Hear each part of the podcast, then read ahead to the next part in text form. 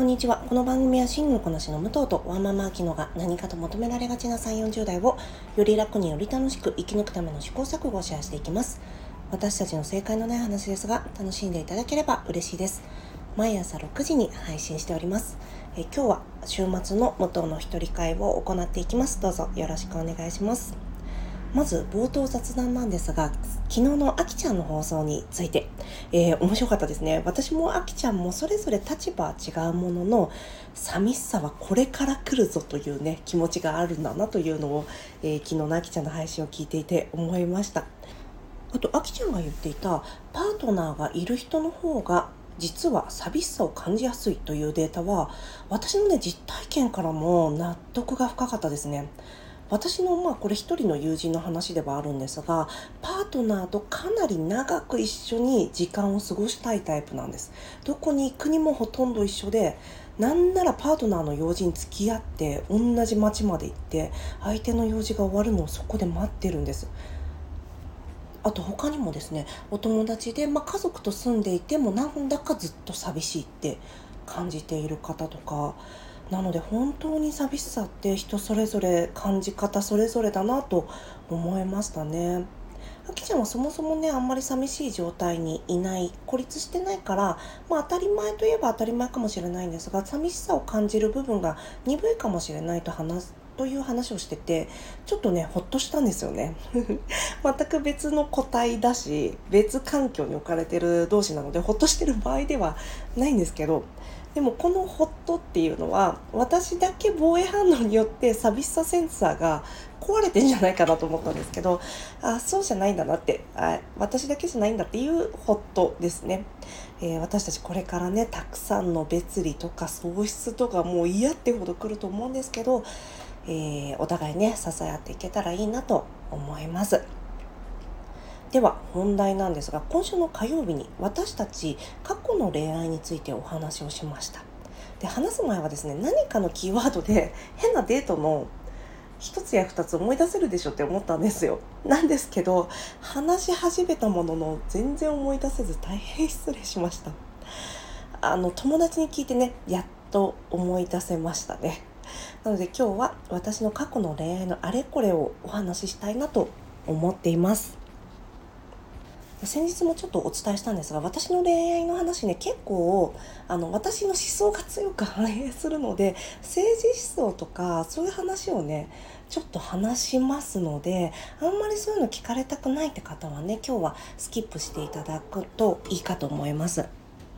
で本当に、えー、何のひねりもなく元彼の悪口を言います。しかも、一方的に。しかも私が彼らのあのねいろんな面がある彼らの一部を恣意的に切り取って悪口を言うからすごくね嫌な気持ちになっちゃう人もいると思うのであんまり愉快な話じゃないしもちろん品のいいものではないのであのちょっとねやっぱりあ無理だわっていう方はもうここまでにされるといいかと思います。あの本当にね彼らは、えー、私とマッチングしなかったっていうだけでおおむね善良な人なので というのを先にお伝えしておきます。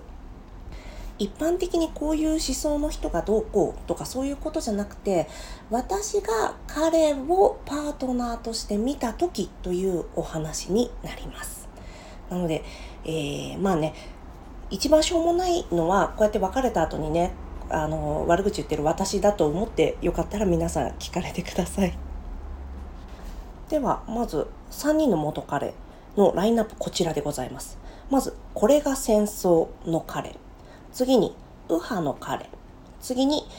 自称中道派の彼。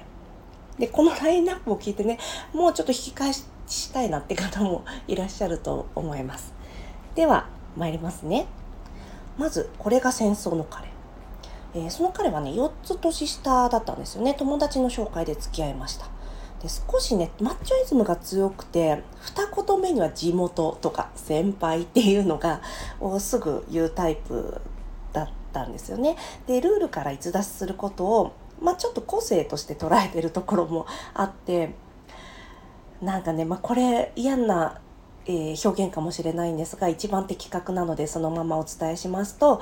うすらヤンキー味があるという感じです。ほんとごめんなさいね。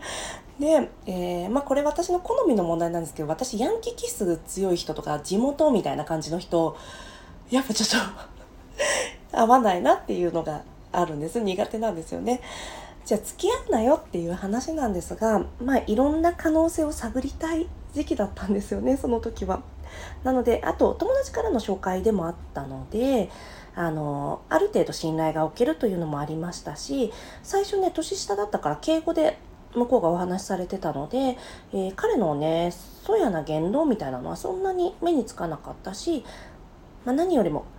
私その時キャンプにとにかく行きたかったのでキャンプが趣味っていうのがね私にはとっても良くてお付き合いをしていました。付き合って半年ぐらいの時に私は見てなかったんですが彼が私の家で「フューリー」というブラッド・ピットが主演していた戦争映画を見てたんですよね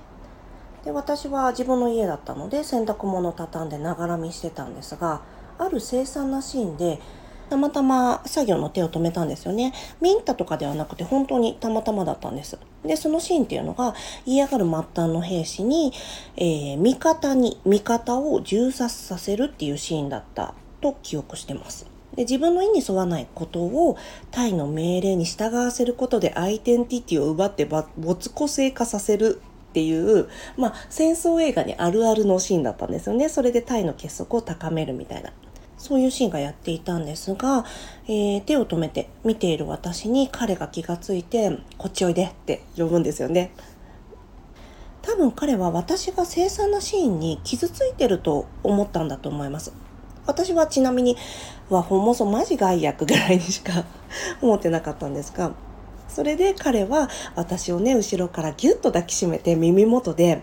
あの、これが戦争って囁いたんです。で、私はそれを聞いて、うわ、もう大嫌いってなっちゃったんですよね。皆さんはどうですか？このシチュエーション。これね、私、その時に、当時お友達にも何人かに話したんですけど、全然わかんないって、なんでそれで嫌いになったのって 言われたんですけど、なんかすごい、嫌な、嫌だったんですよね。寒と思って。寒いし出せと思ったんです。この人は私のことを何も見てないし、このシーンで戦争の何たるかを私に解けると思ったんだと思って、へえ、ダサー、やだってなっちゃったんですね。で、私は彼の自己陶酔っぷりに引いてしまって、後日別れました。これ多分ね聞く方によっては私の偏屈エピソードで彼は悪くなさそうなのでどうですかね？皆さんよかったら感想などで教えていただけると嬉しいですでは2人目の彼、えー、右派の彼ですねこれはね初めて Tinder で登録して、えー、Tinder 登録後から3週間で作った彼氏だったんですで当時ね Tinder って彼氏ができない Tinder はやりもくだけって言われてたんですなので他のマッチングアプリ以上にしっかり私はね前置きのシーサーを置いて彼氏を探していますとか私はリベラルだし、まあ左だし、青だしみたいな感じであのみそあとミソジニーが強い方はちょっと苦手ですみたいなことも書いてあったんですよね。なのでまあそれがね嫌な人はもちろんマッチングしないかったんですね。だからあのその彼と会った時に付き合う前から私のこと向こうは分かってたんですよね。で、え、ー、と、なんか、亀かのデートで、まあ、付き合ってほしいって言われた時に、その前にもね、一応聞いてたんですよね、お相手に。なんでかっていうと、お相手の家柄が、ちょっとね、良かったっぽい感じだったんです。なんか規模感としてこれがね、正しいかどうかはあれなんですけど、なんかあの子は貴族の麦ちゃんちの方だと思ってもらうとなんかああはーみたいな感じかと思いますだったのでいやちょっと大丈夫かなと思って私割とこういう感じだけど大丈夫ですかってもう一回聞いていてまあ大丈夫だよみたいな話だったからまあそれで付き始めたんですよね。だったんですけど付き合いって2ヶ月ぐらいからまあ消極的な自民党支持だね みたいなことを言ってきたんです。結局まあ保守、まあ、保守だし右派だしっていう感じだったんですけど。でそれでなんだよ後だしと思ってそれもまあちょっと嫌だなと思ってたところだったんですけど政治思想がね異なっていてもやっぱりねこの人とはいろんなイシューに対しておしゃべりできるし社会問題に全く興味がない人よりはいいかなという気持ちがあったんです私も。であとなんだろうな政治思想が異なってても付き合ってるカップルとか宗教が異なってても付き合ってるカップルってねいくらでもいるじゃないですかだからいけるんじゃないかなと 思ったんですであとなんかいろいろ議論したりするのもね面白かったのでまあ楽しかったんですよねそして付き合った、えー、半年ぐらいした後が4月の11日かな、えー、丸の内で初めてフラワーデモがあった日だったんですよね。でもしかしたらねこのポッドキャスト聞かれてる方にもあの時丸の内にいられた方いらっしゃったかもしれないんですけど私もあのフラワーデモに参加してたんです。それからその2日後ぐらいかなあきちゃんからキャプチャーが送られてきたんですね。でそのキャプチャーを見たらあのなんと私とそのフラワーデモに一緒に参加してた友達がその記事に、まあ、載ってたんです。写真がバーンと出てて私たち、まあ、写真は撮られてたけどまさか記事になると思ってなかった。だって数百人参加してたかと思うのでまあそれでびっくりしたっていうのが一個あったんですけどあとその時ねあきちゃんが見つけてくれてあのキャプチャー送ってくれたっていうのが私はねちょっと嬉しい喜びだったんですよね。そうたまたま別に誰かに言ったんだったかななんかデモに参加しますよみたいなことは言ってなかったと思うんですけどそうあきちゃんがねたまたま記事を見つけてくれたんです。それはまあちょっと余談なんですけど。でそのまあ嬉しい気持ちになったので彼にそれを送ったんですよ。朝日新聞デジタルの、えー、あきちゃんが撮ってくれたキャプチャーを。でここまで聞いて一部の方はもうもしかしたらねピンときてるかもしれないんですがなんとそのキャプチャーを受け取った彼はそれに対してちょっと怒っちゃったんです。デモに行くっていうことはね前々から言ってあったんですけど前々からといってもそのまあデモをしますってなったのが結構ギリギリだったのでそのまあ前に言ってはあったんですけどまあなんでかっていうと朝日新聞に載っちゃったからなんですよねしかもまあデモに参加した状態で朝日新聞に載ったっていうのが、まあ、彼的にはねなかったんでしょうね。確かその時ね彼からは彼女がデモに参加してたなんて家族に何て言ったらいいかみたいな話をしてたんです。でもさデモにデモに参加するなんてさ別に自由じゃないですか。しかもなんか家族にそれをねなんか言わ言わなきゃいけないって思ってるのもへえと思ってたし。右派男性と付き合ってる時にデモに参加して朝日新聞に掲載されて向こうが怒るみたいな こんな面白い話なかなかないじゃないですか。私こんな話友達に聞いた時におとぎ話みたいだねって言われたんですけどそうすごいねいいオチがついちゃったんです。でやっぱりそれ以来なんかもう面倒くさくなっちゃってあもう政治思想違う人は大変だこういうのと思ってまあいい教訓にはなったんですよね。別に彼が悪い人だったとかじゃなくて本当にね違うっていうだけだったんですけど。まあでもね一回全く違う属性の人と付き合ってみるっていうのは面白い経験ではありましたので、まあ、やってみてよかったかなとは思ってます。では次に自称中道派の彼。これが最後の人ですね、えー、彼はね割とうんなんかねいい人っていう感じだったんです。友達もそれなりに多くてなんかどこ行っても楽しそうにしてるっていう。どちらかといえばあのグループの真ん中にいるようなタイプの人だったんですよね。私あんまりね普段そういう人とお付き合いしないんですがなんだけどすごいまあ楽しく過ごしてたんですよね。で彼としてはただ毎日を普通に楽しく普通に健康に普通に嫌なことがなく過ごしたかったんですなので私がね社会問題の話とかするのはちょっと嫌だったみたいですね自分の生活は政治とは距離を置きたいっていうタイプだったんです自称中道派で、もう右とか左とか政治とかどちらでもいいです。なんかその時のイシューでいい方を選べばいいじゃんみたいな偏った見方はしたくない。どっちにも言い分がある。だからどっちにもない真ん中を行くみたいな 感じだったんです。あの、フェアでありたいっていうのを結構ね、よく言ってましたね。私もまあそれもそうだねって暗い話私は結構できるタイプだったんですけど暗い話聞きたくない人もいるし、まあそうかもねって思ってあんまりね、えー、具体的な正当な話とかは避けてきたんですけど、まあ、それでも社会問題の話全くしないってこともできない。まあ私の性格の問題かもしれないんですけど、なかなかちょっと難しかったので、まあたまにはそういう話もしてたんですね。なんですけど、そういう話を話題に出すと、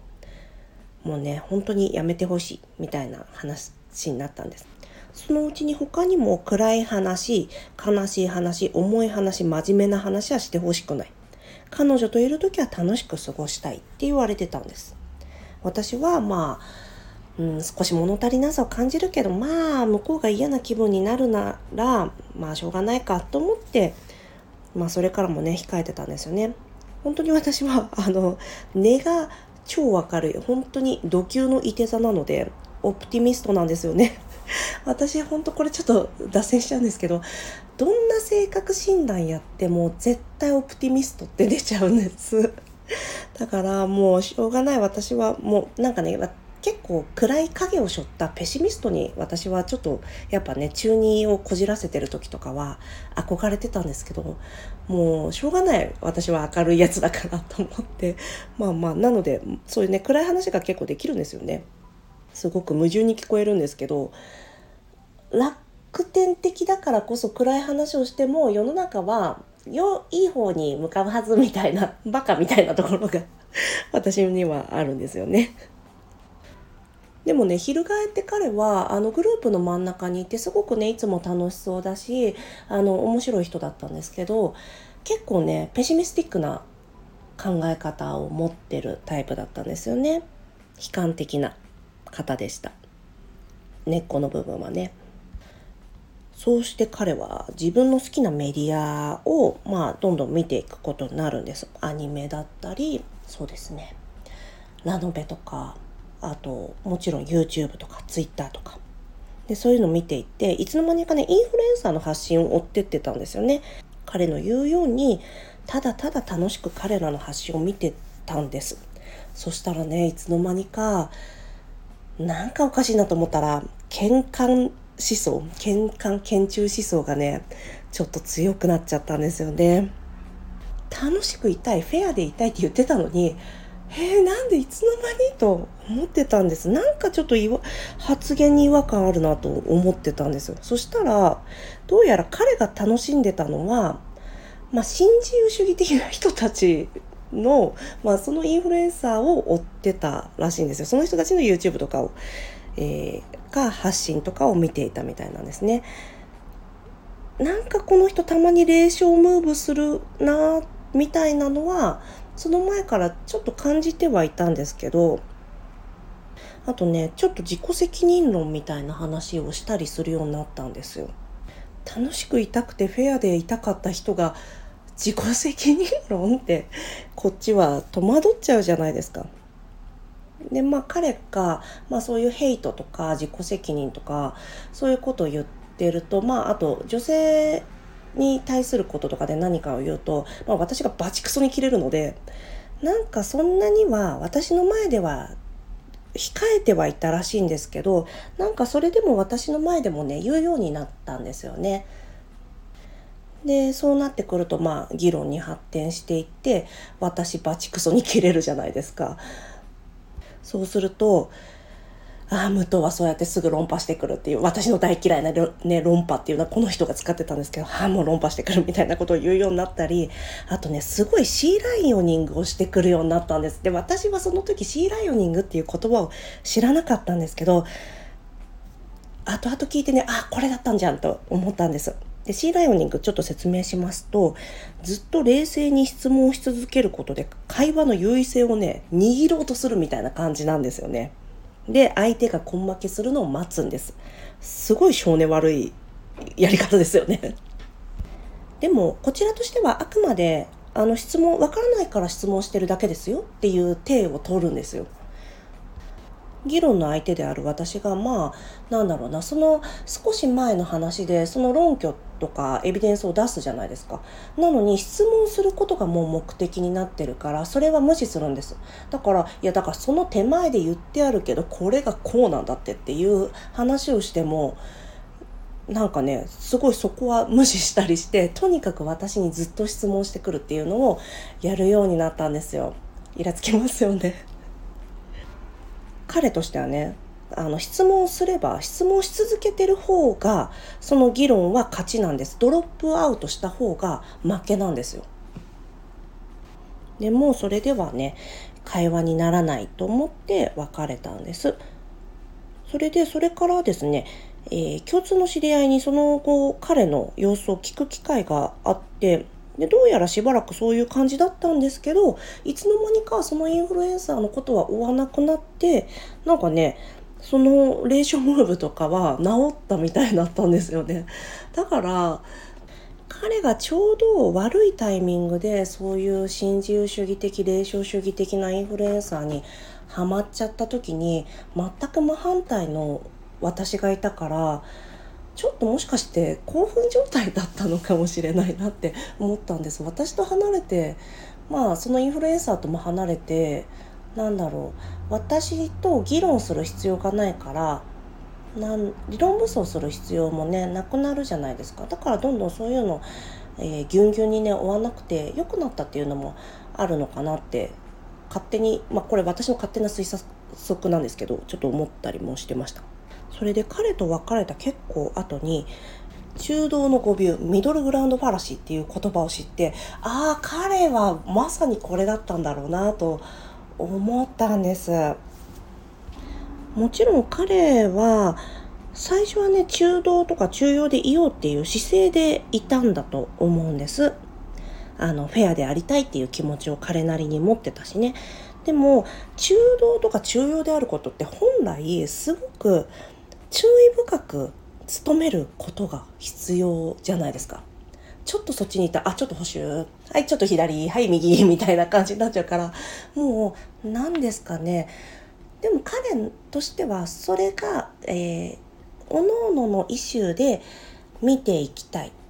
そのイシューではこれが最適解だっていうのを導き出したいっていうまあいかにもそれってすごく正しそうだけどいやでもそのイシューだけで見たらその背景にはこういったことがあってっていうのがちょっと見えないとやっぱりどうしてもこの今を変えたくない今のままがいいってなっちゃうとどうしてもやっぱり自然とね保守的な思想になっちゃうのはねしょうがないかなと思うんですよね。両論の中間地点が正しいわけではないっていうのは当たり前なんだけどなんか端っこと端っこに両論からそれぞれ、えーと、別の主張が来たら間を取るのが正しいっていう気持ちになりますよね。でもね私もそう思います。でも全然そうじゃないっていう事実を見るべきだっていうのはもちろんある。まあ例えばなんだろうな、えー、ナチスはいたアウシュビッツはあったっていう派と、えー、アウシュビッツはなかったっていう側がいるとするじゃないですか。で、アウシュビッツあった派、アウシュビッツなかった派の真ん中取るって、すごい意味ないじゃないですか。それはアウシュビッツあったという事実を取るべきじゃないですか。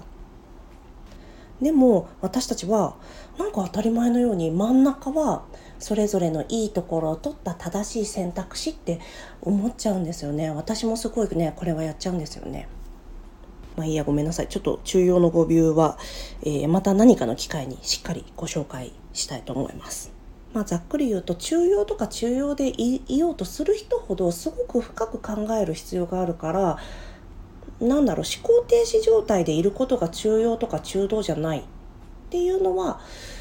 うん、その彼にはね、思いましたね。別にこれ、あれですよ。別に、私は中道ですって言ってる人に対して、いや、あんたのは違いますみたいな、そういうことが言ったんじゃないですよ。私が彼に対して、パートナーに対して容認できない態度だよという思ったという話であって。やっぱね、こう、思考停止状態にある時って耳障りのいい子ということ、人たちに、やっぱすぐ傾いちゃうじゃないですか。まあ、だからこそ自分もねそれは気をつけなきゃいけないなと思っていますあとここまで話してきて急に思い出したんですが後半の2人は私が寄付や募金あと道端でビッグイシューを買ったりすることそれをすごく嫌がったんですよね。これはね属性関係ないんじゃないかなと属性じゃないですね。ごめんなさい間違えた。あの思想とかはそんなに関係ないんじゃないかなと思います。別に右派の人が寄付しないとかそういう話じゃないですしあの自称中道派の彼だって別にね他の中道派の人は別に寄付散々してる人もいっぱいいますからなんか彼らの属性とかじゃなくて彼ら2人がそうだったっていう話なんですが例えばビッグイシュー買った時に右派の彼は「えなんでなんでそういうの買うの?」みたいなことを言われて多分まあビッグイシューがどういう目的のものかを知らなかったのもあったのかもしれないんですけど私が言った後もなんかなんか嫌そうにしてたんですよね。なんかそれ資金の流れとかちゃんと調べたことあるのってビッグイシューですよ。っ て言われたことがあって。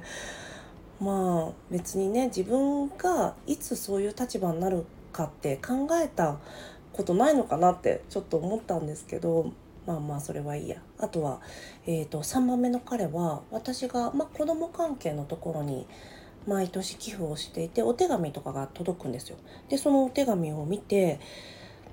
なんだろうな。そういうことしてるけどさそれって本当にその子たちのためになってると思ってるみたいな。それって武藤の気持ちよさのためにやってるんじゃないの？みたいなことをなんか中学生みたいなこと言われてえ私が私の気持ちよさのためにやってたとしたら何が悪いのかも分かんないし